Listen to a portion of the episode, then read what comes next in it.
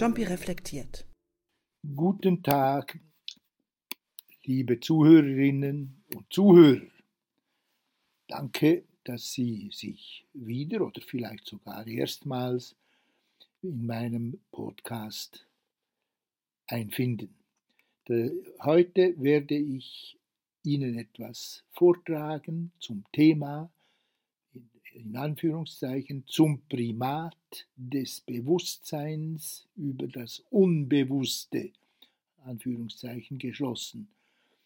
Eine Thematik, die natürlich in erster Linie auch für Psychiater und Psychotherapeuten wie mich, aber vielleicht auch allgemeiner von Interesse ist.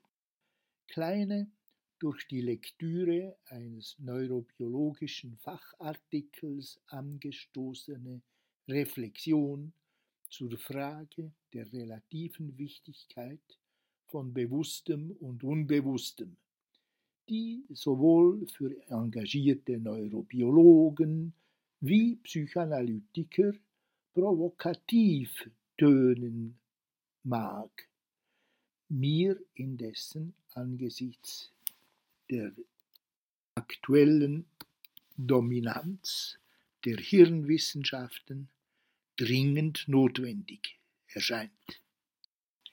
Die eigentliche psychische Wahrheit und Wirklichkeit, um die es uns in Psychologie wie Psychotherapie in erster wie letzter Linie gehen muss, sind nicht die unbewussten psychischen oder neurobiologischen Prozesse, die sich allenfalls in Anführungszeichen hinter, Anführungszeichen geschlossen, dem bewussten Erleben abspielen, sondern das bewusste Denken und Erleben.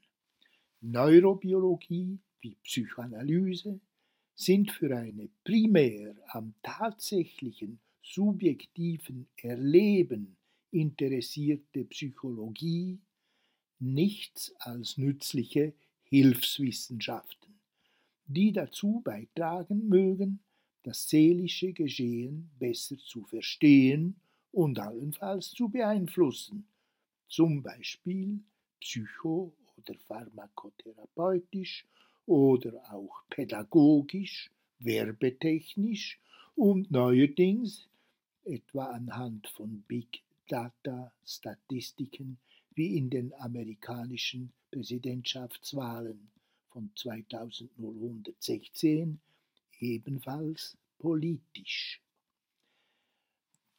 Dass allerdings speziell die Neurobiologie seit zwei, drei Jahrzehnten im Begriff ist, eine Fülle von interessanten neuen Erkenntnissen zu den biologischen Vorgängen hinter dem bewussten psychischen Geschehen zu liefern, ist unbestreitbar. Insbesondere der empirische Nachweis eines von der Psychoanalyse allerdings längst postulierten riesigen unbewussten Unterbaus unter allem bewussten Denken und Fühlen ist ein großes Verdienst der modernen Neurobiologie. Der eigentliche Königsweg zur Psyche aber ist und bleibt, und dies ist der Kern dessen, was ich sagen möchte, nach wie vor die direkte klinische Beobachtung mit Einschluss der Selbstbeobachtung. Nichts vermag den unendlichen Reichtum dieses konkret anschau- und erlebbaren Beobachtungsfeldes zu übertreffen. Dass im Übrigen die Neurobiologie von einer auch nur annähernden Erfassung der unendlichen Differenziertheit des tatsächlichen psychischen Geschehens nach wie vor himmelweit entfernt ist, und grundsätzlich vermutlich auch gar nie imstande sein wird, diesen Hiatus zu überbrücken, wird immer wieder übersehen.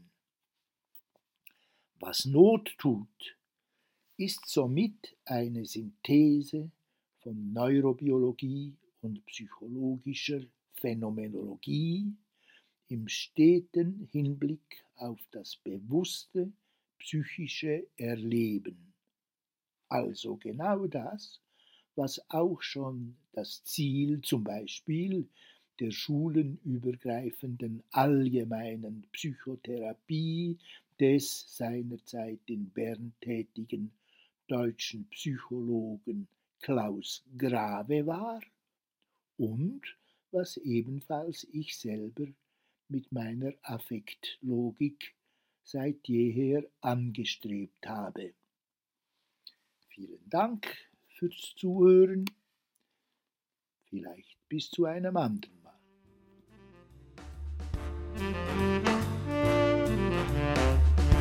Jumpy reflektiert. Ein Podcast von Fandenhoek und Ruprecht.